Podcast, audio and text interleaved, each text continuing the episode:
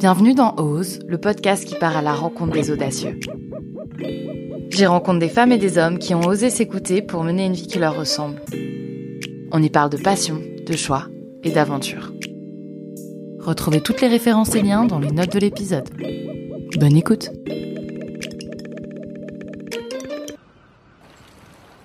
La course au large, c'est le rêve d'Achille Nebou lorsqu'il était enfant. Navigateur et skipper, j'ai pu rencontrer Achille en Bretagne à Lorient et rentrer dans les coulisses de son bateau. Vous voulez voir à l'intérieur ou pas? Tu t'accroches là, tu mets ton pied, puis tu fais, tu passes au-dessus. C'est un bateau qui a zéro confort parce que le but c'est c'est pas de bien dormir, c'est juste d'aller vite et de, gagner des courses. Donc du coup, ben il n'y a pas de confort et il n'y a pas beaucoup de matériel, juste le strict minimum. Sur ces cabines où il est censé dormir, ben en fait t'as tout le matériel et il dort euh, à même les voiles. euh, petite sieste de 20 minutes. Il regarde la cartographie sur son ordinateur pour savoir où passer euh, sans taper les rochers. Le vent change de direction ou quoi, ben il doit changer de voile pour être le plus rapide possible.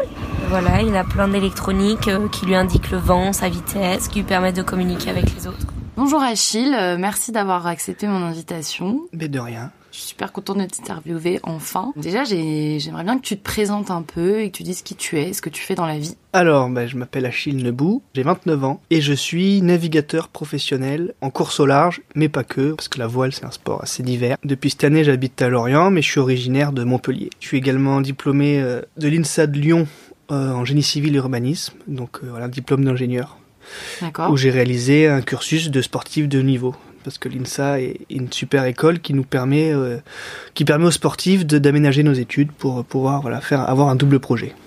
Donc j'avais fait ça, j'ai fait ça pendant 7 ans à l'INSA. J'ai découvert la voile assez jeune, à, à 10 ans. C'est rapidement devenu une passion. euh, Mais au moment de, de mon bac et de mes études supérieures, c'était c'était pas encore forcément euh, dans ma tête, ça, ça allait pas devenir mon métier. Donc j'ai j'ai quand même atteint un, un, un bon niveau assez rapidement. Et donc la voile a pris une grosse importance dans ma vie, une grande place. Mais il a a jamais été question que j'abandonne mes études et ma carrière vis-à-vis de la voile. J'aimais beaucoup l'école euh, et, j'avais envie de continuer. Euh, se dire que la voile, le sport, d'en faire son métier, c'est pas facile. On sait pas combien de temps ça dure et que donc il faut qu'à un moment, si ça s'arrête, bah, j'ai quelque chose derrière. Donc euh, voilà, j'ai voulu faire un diplôme d'ingénieur. J'aimais beaucoup les sciences. Mon frère avait fait une prépa et tout ça, le circuit classique. Euh, et par contre, je me sentais pas de faire une prépa et continuer à naviguer. Et donc j'ai trouvé l'INSA qui était la super, euh, la super solution parce qu'ils avaient ce, ce- cette section aménagée pour les sportifs. C'était surtout pour assurer mes arrières dans la suite et parce qu'à l'époque je savais pas encore vraiment ce que je voulais faire non plus. Qu'est-ce qui t'a fait euh, sauter le pas euh, de faire euh, vraiment ce que t'aimes? C'est des opportunités. Pendant mes études d'ingénieur, la voile a pris encore plus de place. Et puis je me suis dit en milieu, bon ben, je vais être diplômé bientôt. Qu'est-ce que j'ai vraiment envie de faire après? Et c'est à ce moment-là que j'ai eu une opportunité de faire un projet de Tour de France à la voile. Et en fait, c'est la première fois que j'ai été euh, rémunéré pour euh, faire de la voile. Et que je me suis, je me suis dit, eh ben, c'est peut-être possible de vivre de la voile euh, dès maintenant. Donc bah, l'année prochaine, quand je serai diplômé aussi. Et euh, là, ça a vraiment remis en perspective un peu mon plan que j'avais, qui était de, bah, quand je suis diplômé, euh, je trouve un boulot et peut-être j'essaie de naviguer aussi. Je me suis rendu compte que c'était possible de vivre de, de ma passion. Bah, c'est là que j'ai sauté le pas, en fait.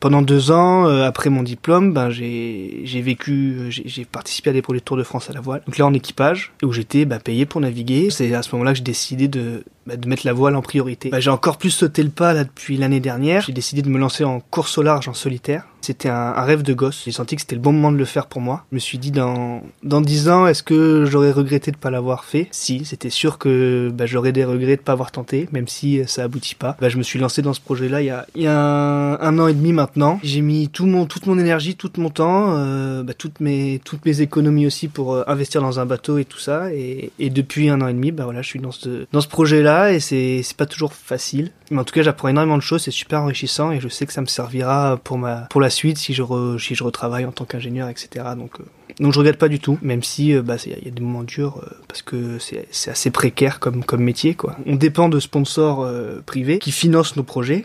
Et ça, c'est pas facile à trouver euh, à l'heure actuelle. Comment Et tu fais justement pour trouver euh, ces sponsors?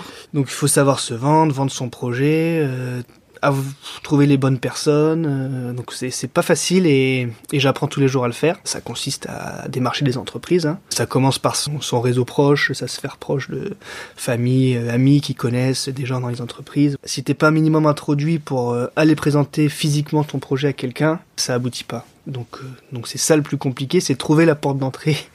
Bah, depuis que j'ai fini mon diplôme d'ingénieur, je pourrais être dans un bureau euh, à gagner euh, 3-4 000 euros par mois, euh, et, etc. Et là, depuis deux ans, ben, je gagne pas d'argent en faisant mon métier. C'est le prix le, le- Bah ouais, à un moment, c'est ce que je me dis. Est-ce qu'est-ce qui va me rendre heureux?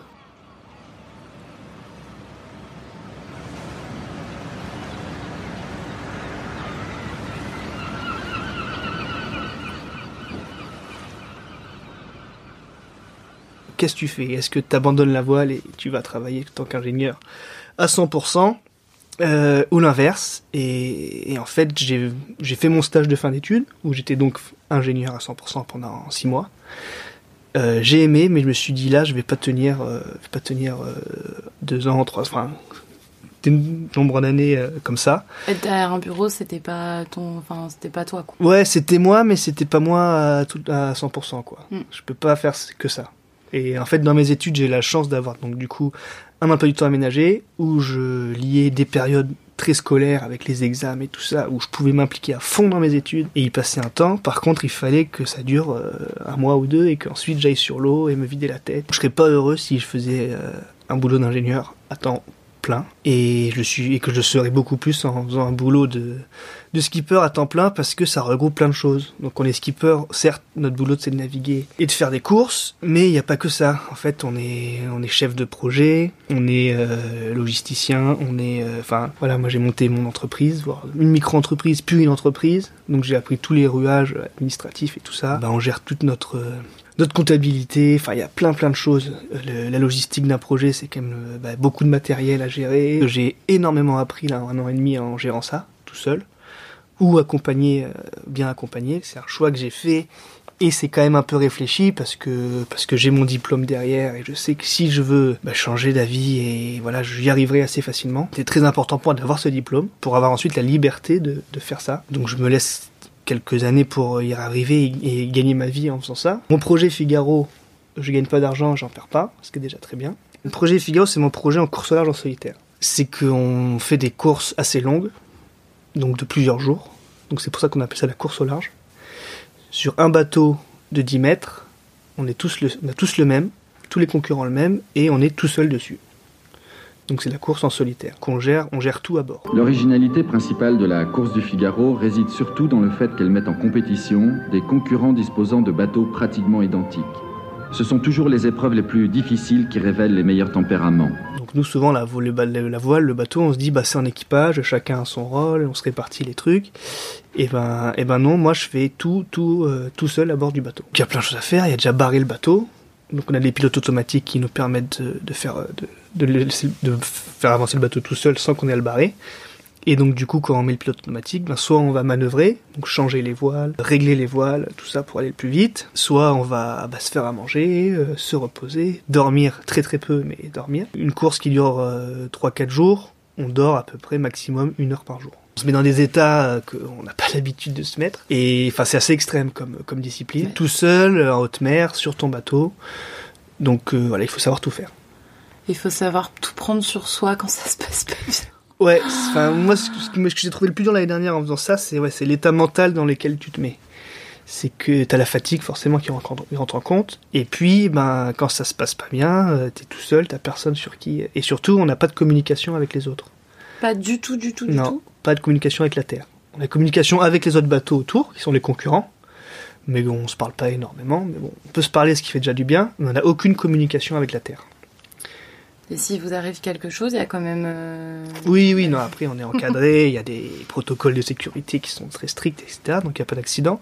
Mais on est quand même vraiment, c'est une introspection pendant quatre jours, euh, et en plus dans des, dans un état physique extrême, de fatigue extrême. euh, de... Et toi, tu te prépares à ça avant? Oui, après moi, donc j'ai fait ce choix de me lancer dans cette course-là en solitaire, qui est peut-être la discipline la plus extrême de la voile finalement, parce que c'est un, moi c'est un rêve de gosse. En fait, pour la petite histoire, le meilleur ami de mes parents euh, est un célèbre euh, marin en course au large, qui a fait euh, ce que je fais maintenant, donc la solitaire du Figaro, et qui l'a gagné en 2002 quand moi je commençais la pratique de l'optimiste, donc j'étais tout petit, et en fait j'avais accompagné mes parents sur les pontons euh, de la course à l'époque. J'avais vécu des émotions incroyables et je me suis dit ah bah cette course un jour je veux la faire.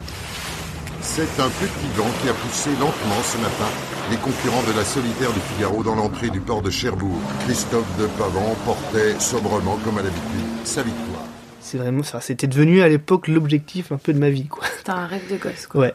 Et, euh, et c'est pour ça que l'année dernière, je me suis sorti complètement de ma zone de confort parce que me lancer là-dedans, c'était des risques financiers, des risques de performance, je sais pas du tout ce que j'allais donner finalement, des risques, euh, bah, j'allais plein de choses que je savais pas faire, préparation technique, la, gestion du projet, enfin truc administratif, c'est des choses que je découvrais. Donc je me lançais vraiment dans l'inconnu. Mais je me suis dit, euh, voilà, quand tu avais 12 ans, tu as voulu faire cette course. Euh, là, c'est l'année où tu peux le faire. Je me sentais quand même prêt de le faire. Donc vas-y, fonce, quoi. Et, mais par contre, j'allais complètement dans l'inconnu. Et j'aurais pu dire, ah ben en fait, ça me plaît pas, c'est trop dur. Donc ça a été très très dur.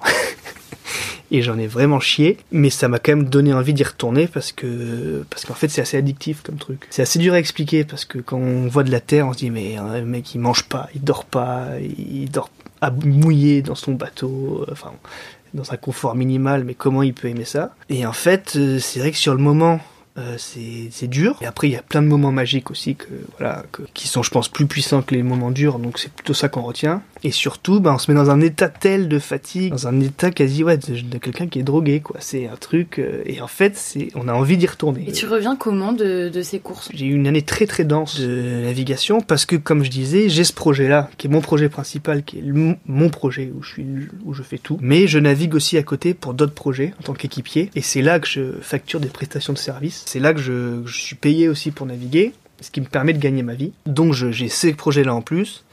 Et j'ai aussi fait un projet de traversée de l'Atlantique euh, en double dans euh, une course très connue en France, la Transat Jacques Vabre, à la fin de l'année. Donc en fait, l'année dernière, j'ai navigué, je crois, sur 360 jours, j'ai dû naviguer euh, 280-290 jours. Et ça a été très extrême, donc en fait, j'ai jamais vraiment pu me, me reposer. J'ai fini la solitaire du Figaro au mois de juin. Et j'ai enchaîné trois jours après avec le Tour de France à la voile, en équipage.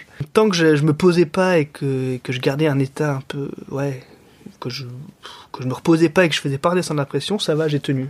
Par contre, dès que j'ai lâché la pression et que, et que la saison était finie, ah bah là j'ai eu un coup de mou, mais énorme. Pour se remettre d'une solitaire du Figaro, donc c'est-à-dire quatre étapes de quatre jours, c'est-à-dire on dort une heure par jour pendant, pendant les étapes, pendant un mois, et il faut mettre à peu près un mois pour s'en remettre complètement. Donc pendant un mois, t'hibernes, euh, qu'est-ce que tu fais? Non, parce que c'est compliqué, parce qu'en fait, on a complètement tué notre cycle de sommeil habituel. Parce qu'on dort par tranche de 10 minutes. Donc, euh, donc on fait forcément des gros blackouts où on dort 15 heures à la fin des étapes parce que bah, le corps il en peut plus. Mais ensuite, euh, notre rythme il est un peu, il est un peu compliqué à se remettre en place. Donc euh, après une fatigue mentale aussi qui s'est accumulée. Enfin bon, il y a pas mal de choses. Mais, euh, mais bon, c'est super enrichissant parce que parce que on découvre les limites de son corps, on les repousse aussi beaucoup, les limites euh, mentales aussi. L'année dernière, j'ai fait des choses que j'aurais jamais cru, euh, que je me serais jamais cru capable de faire. Que ce soit sur l'eau, beaucoup sur l'eau, mais aussi à terre. En fait, je me suis dit, mais gérer un projet comme ça tout seul, c'est impossible, je vais jamais y arriver, je sais rien faire, il y a plein de choses que je sais pas. Et en fait, ben, j'ai trouvé les ressources pour m'aider, pour me conseiller et pour mener à bien ce projet. J'ai pas les moyens de certains et les budgets et tout ça et l'expérience. Je prétends pas euh, encore euh, les résultats, enfin les résultats que j'espère avoir dans le futur, mais mais j'étais super fier de ma première année sur le circuit parce que parce que ouais j'ai mené à bien ce, ce projet là alors que c'était pas du tout gagné à la base quoi. Cette année j'ai redécidé de participer au Tour de France à la voile donc avec une équipe pour euh, bah parce qu'en plus déjà j'adore cette course et, et j'ai très envie de la refaire et, et pour gagner aussi un peu de sous et, et voilà permettre de me financer la saison. Tour de France à la voile c'est au mois de juillet et la solitaire ça sera au mois de septembre c'est donc deux gros Et objectifs. donc si là, tu te prépares euh, à ça. Ouais, donc là je me suis installé à Lorient cette année parce que c'est la, mecque de la course au large. Toute la ville est tournée vers ce- cette pratique, donc c'est vraiment génial de voir ça. Moi qui viens de la Méditerranée, c'est pas du tout le cas. Donc malheureusement, j'adore le sud, mais j'ai dû, euh, j'ai dû m'exiler en Bretagne. Je m'entraîne là-bas euh, trois jours par semaine en moyenne, 10-12 bateaux à, à, se tirer la bourre pour se préparer à cette course. Mais c'est vrai que ce qui m'a rendu heureux euh, cette année et les années passées, c'est peut-être pas ça qui me rendra heureux dans le futur aussi. Donc euh, il faut toujours remettre en question et euh, voir les opportunités qui arrivent aussi. Quoi. C'est quoi pour toi euh, oser dans la vie? Pour moi, c'est clairement c'est réussir à sortir de sa zone de confort. Et je sais que par contre, quand je le fais et que ça marche, et ben j'en retire une satisfaction immense quoi. Je suis euh, trop heureux. Et puis non mais en fait, euh, en fait j'y arrive, euh, je sais faire. Il faut se dire si si je fais ça, ben j'aurai pas de regrets quoi. Alors que si je le fais pas, ben ça va bien se passer parce que bon bah je vais je vais continuer à faire ce que je sais faire mais peut-être que bah, je, ça va je vais regretter énormément de ne pas avoir tenté et, et de m'être et de m'être planté hein, tout simplement ose c'est euh, réussir à, à contrer sa peur de l'échec parce que tu vois c'est un truc qui peut paralyser beaucoup. C'est gérer ce truc là moi je sais que c'est un truc assez important chez moi qu'à un moment je me dis putain mais ça ça me fait peur si j'y arrive pas et tout et que je pense beaucoup aux, conséquences de ce truc. Et, mais, mais, mais je pense que c'est une bêtise. Et oser c'est réussir à se dire ça c'est pas grave. Euh, si, si je me plante et tout de toute façon euh, c'est pas grave. Et en plus la plupart du temps où je le fais ben, ben j'arrive à trouver les ressources pour réussir. Donc euh, pour moi ce serait ce serait ça. Bah, merci Achille en tout cas salut salut merci à vous pour l'écoute si vous avez aimé cet épisode, n'hésitez pas à laisser 5 étoiles sur Apple Podcast. On se retrouve sur Instagram et Facebook, at Ose le podcast. Exceptionnellement, le prochain épisode sortira dans deux semaines. Cette fois-ci, on partira à la rencontre de deux sœurs. À très vite